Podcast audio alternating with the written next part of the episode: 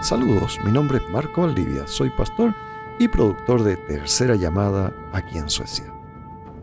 En enero de 2022, el mundo vio con ojos impactados cómo Rusia atacaba a Ucrania. Se había iniciado una cruenta guerra que de pronto golpeaba a Europa. Y los noticieros mostraban la destrucción y la desesperación de las personas. Pero hay otra guerra que se está librando desde hace mucho tiempo. Es la guerra espiritual. Y de eso vamos a hablar ahora. Comenzamos. Primera llamada. Primera llamada.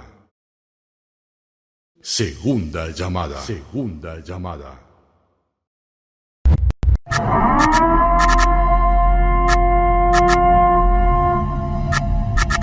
Tercera llamada. Tercera llamada.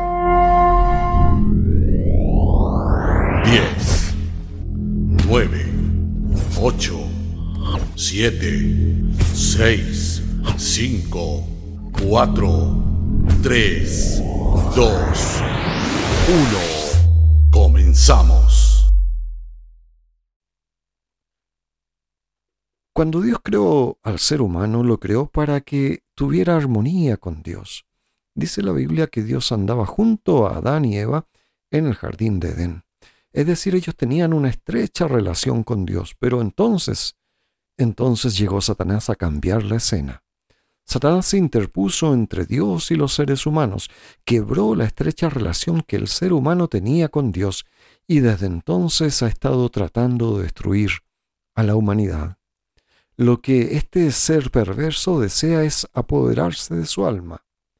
Y para ello, pues, utiliza todos los medios a los que tiene a su alcance.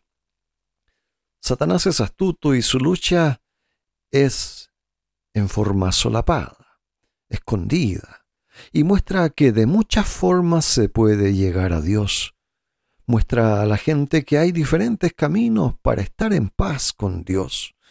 La gente lamentablemente prefiere lo nuevo sin saber a ciencia cierta qué cosas ocultas hay detrás de estas experiencias. Y eligen esto en vez de escuchar la palabra de Dios. Son, cosas que, digámoslo así, se disfrazan de tal vez relajaciones sonoras, de músicas que lo llevan a un estado alterado, de contactos con el más allá, pero ocultan reencarnación, ocultan egoísmo, buscan estados alterados de la conciencia, en sueños y, descubrimientos del umbral de lo oculto, y con rituales místicos de antaño según culturas del lejano oriente entremezcladas con la de los aborígenes también con prácticas africanas y también incluyen profecías mayas, en fin, son un aglutinamiento de muchas diferentes creencias y estas creencias están queriendo decir que para llegar a Dios todos los caminos son válidos. Para estar en paz con Dios todos los caminos son válidos, dicen estas creencias. creencias. Y, y se busca la autorrealización, el sentirse bien con uno mismo, pensando en uno mismo, tomando decisiones propias sin buscar la ayuda de Dios, porque usted se puede autorrealizar, dicen estas nuevas enseñanzas o estas viejas enseñanzas que se han remodelado, podríamos decirlo, se han eh, renovado de una forma, pero las ideas son antiguas, antiguas, antiguas, demasiado antiguas. Se busca el concepto de los siete niveles del perfeccionamiento, el perfeccionamiento del ser humano al ser más elevado, que llevan a la creencia de la reencarnación. O a que sin un Salvador usted igual se va al cielo. Sin poner su confianza en Jesús, usted igual se va al cielo. Eso dicen estas nuevas o estas viejas enseñanzas. Y esto, esto que le estoy diciendo, es una lucha, una lucha encarnizada por su alma. Es una lucha grande que el enemigo está, está llevando a cabo por su alma, una guerra por usted que se libra en el terreno espiritual. una lucha para que usted no se acerque a Dios, una lucha para que usted no busque a Dios, una lucha para que usted no ponga su confianza en Dios, sino que ponga su confianza en estas extrañas y míticas enseñanzas del lejano oriente. Y si usted no está alerta, si usted no está despierto, si nadie le dice que esto está mal, pues usted fácilmente puede caer en estas enseñanzas falsas por eso usted tiene que estar alerta, para que Satanás no logre el propósito que tiene de envolverlo en estas viejas enseñanzas. Estas son enseñanzas antiguas, ancestrales, que se van remodelando con los años. Hay muchos aspectos de la guerra espiritual, pero hoy solamente vamos a ver algunos.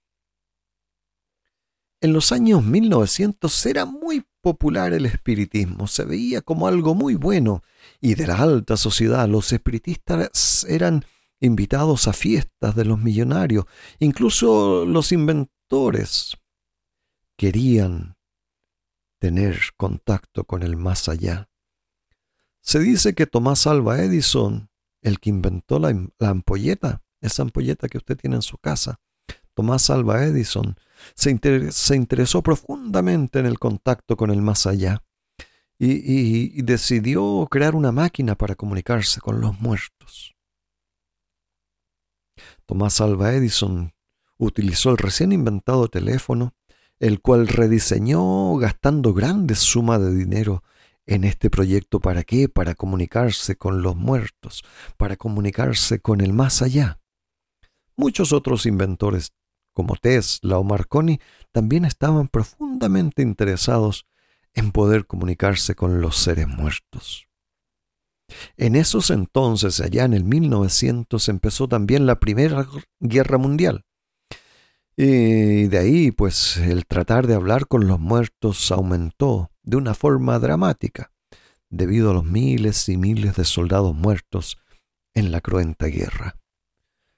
Mucha fue la gente que puso toda su confianza en estas prácticas espiritistas. Muchas personas dieron grandes sumas de dinero a estos espiritistas que decían poder comunicarse con el más allá. Muchas fortunas se derrocharon tratando de comunicarse con los seres fallecidos. Y esta moda que surgió allá en los 1900 no es una moda nueva, ni mucho menos pero es algo que perdura y perdura y cambia y se pone de otra forma, pero ese, ese, ese deseo espiritismo, de espiritismo, sigue hasta nuestros días. Tal vez de una forma no tan popular como era en esos 1900, pero, pero sí, sí sigue eh, con gran intensidad. En el día de hoy son muchas las personas que, desean comunicarse con sus seres queridos que han muerto Hace poco leí en el periódico de esta ciudad que, se hablaba de un matrimonio y una persona más que se habían creado, eh, se habían unido y creado una empresa de contacto con los espíritus. Aquí en esta ciudad, en esta pequeña ciudad en el norte de Suecia. Entonces, ¿hacia dónde nos lleva todo esto? Es algo, es algo que, que tal vez deberíamos hacer. Es algo que nos acarrearía cosas buenas si usted busca en el mundo las respuestas a estas preguntas, pues seguramente usted encontrará que sí, que sí es bueno, que es deseable. El mundo le ofrece un gran abanico de posibilidades para contactar con los muertos. Los espiritistas están mostrándose en cualquier periódico. Hay números de llamada y costes módicos. Entonces, ¿cuál es el problema con todo esto? Bíblicamente, en primer lugar, Dios prohíbe el consultar a los espiritistas. Dios prohíbe consultar a los adivinos. Esta es una prohibición bastante fuerte. Si usted tiene una Biblia, busque en el Antiguo Testamento, busque ahí en Primera de Crónicas, Primera de Crónicas, en el Antiguo Testamento, capítulo 10, verso 13, dice así, Así fue como Saúl murió por haberse rebelado y por pecar contra el Señor y contra su palabra la cual no obedeció, pues, pues prefirió consultar a una adivina. El rey Saúl murió por consultar a una adivina, porque no buscó la dirección de Dios. en vez de buscar la ayuda de Dios, pidió ayuda a los demonios. Pues sí, el consultar a los adivinos y a los espiritistas está prohibido para los seguidores de Dios. Y usted se puede preguntar por qué. ¿Por qué esta prohibición? Pues porque los adivinos, los espiritistas, buscan ayuda de demonios. Buscan ayuda de demonios para obtener conocimiento. Porque así como existe Dios, también existe Satanás. Dios y sus ángeles son de ayuda y de protección para el pueblo de Dios, pero Satanás y sus demonios solo desean destruir, destruir a las personas. Y al consultar a los espiritistas, las personas están haciendo contacto con los demonios de Satanás. Y aquí tenemos otra gran mentira satánica.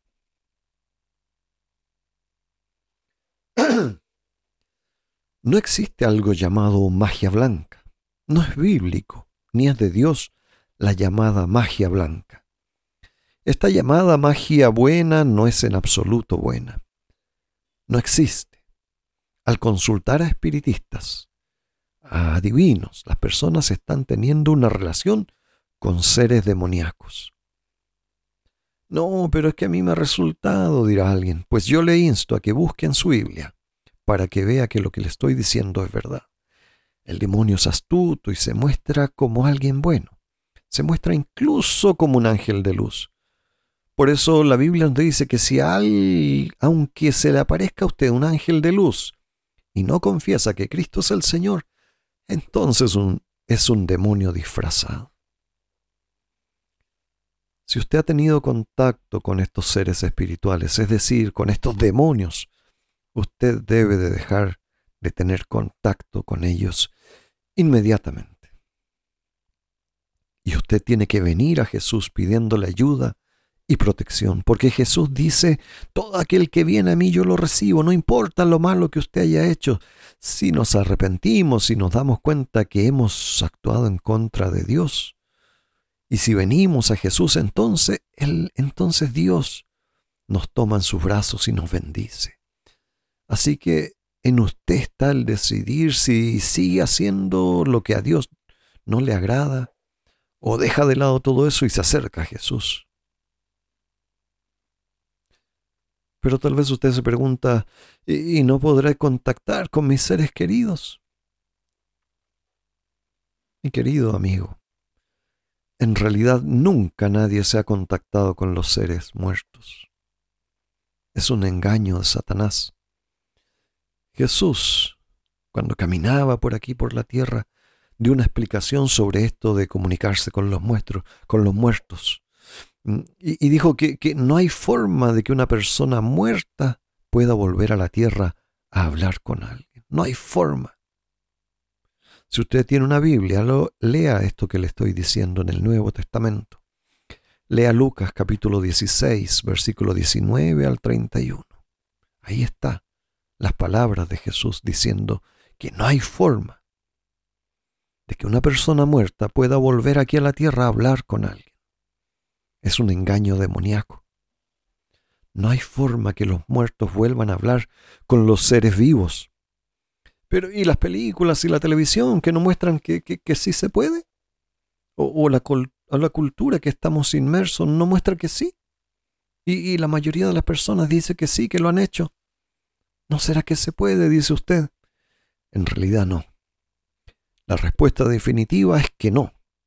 Usted no debería buscar contacto con espiritistas ni con los muertos. Usted necesita saber que detrás de todas estas prácticas, de todas, todas estas prácticas está Satanás y sus demonios, queriendo que usted haga lo que no agrada a Dios. Si usted está pensando en seguir a Dios y desea buscarle de corazón, usted debe saber que Satanás lo va a tratar de que usted se cuestione la verdad de las promesas de Dios y de la misericordia de Dios. Le va a decir que es muy mal usted y que Dios no lo va a querer. Mentira del diablo. Satanás buscará persuadirlo de que usted no tiene parte en la salvación, dado que usted apenas ha comenzado en creer en el Señor. Mentira. Cuando usted pone su confianza en el Señor, usted es salvo. Tal vez Satanás le presentará el otro lado agradable del mundo, tratando de hacerle regresar a las costumbres, a las amistades y vanidades mundanas. Usted afírmese de Dios, busque a Dios. Usted debe de ponerse firme en su creencia y apoyarse en la Biblia y lo que dice para usted. Crea en la Biblia, no me crea a mí, crea en la Biblia y afírmese de las maravillosas promesas de Dios. Para terminar, leamos en el Nuevo Testamento. Santiago 4.7 dice, por lo tanto, sométanse a Dios, opónganse, opongan resistencia al diablo y él huirá de ustedes. Prepárese para oponerse al enemigo. Pídale a Dios ayuda para ganar la batalla por su vida.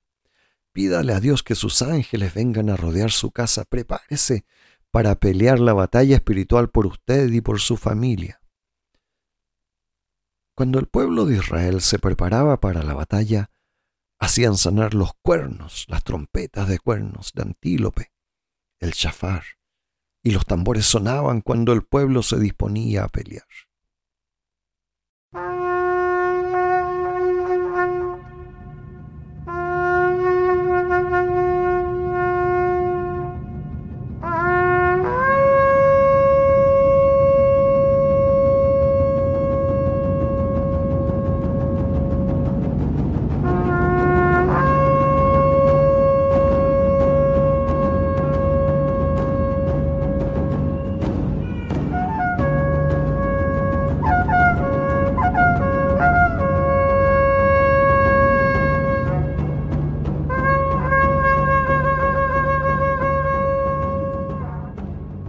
Resista cuando el diablo le, quiera impulsar a que busque ayuda en adivinos y en espiritistas. Resista y busque a Dios. Póngase firme en su deseo de seguir a Dios. No deje que Satanás gane terreno en su vida. Si usted hasta ahora buscaba ayuda en espiritistas y adivinos, busque a Dios. Si buscaba ayuda en el tarot, si buscaba ayuda en la quiromancia, ahora póngase firme y diga no. Yo no quiero ayudas satánicas en mi vida, no quiero que Satanás tenga nada que ver en mi vida, no quiero que los demonios entren en mi vida ni a la vida de mis seres queridos. Ahora yo, Dios, me opongo, me pongo de pie y me opongo contra el enemigo. De pie estoy ahora con la ayuda de Dios. Dejo todo lo que antes hacía en contra de Dios. Ahora Dios dejo de ver esas películas satánicas. Ahora Dios me acerco a usted humildemente. Ahora Dios ya no busco más el horóscopo. Ahora Dios pido su ayuda y su protección para mí, para mi familia, para mi casa, para mi trabajo. Pido ayuda de Dios. Pido fortaleza en Dios, en el Dios Todopoderoso, en el Dios de Israel. Que Él sea mi protector. Me acerco a Dios en el nombre de Jesús. Y sé que las promesas de Dios son para mí. Por fe tomo las promesas de protección de Dios y me afirmo en Jesús. Lo hago mi Señor y mi Salvador. Desde hoy yo me pongo a las mentiras de Satanás. Desde hoy soy un seguidor de Jesús y pido Dios protección espiritual para mí y para mi familia, para mis hijos, para mi casa. En el nombre, en el nombre de Jesús.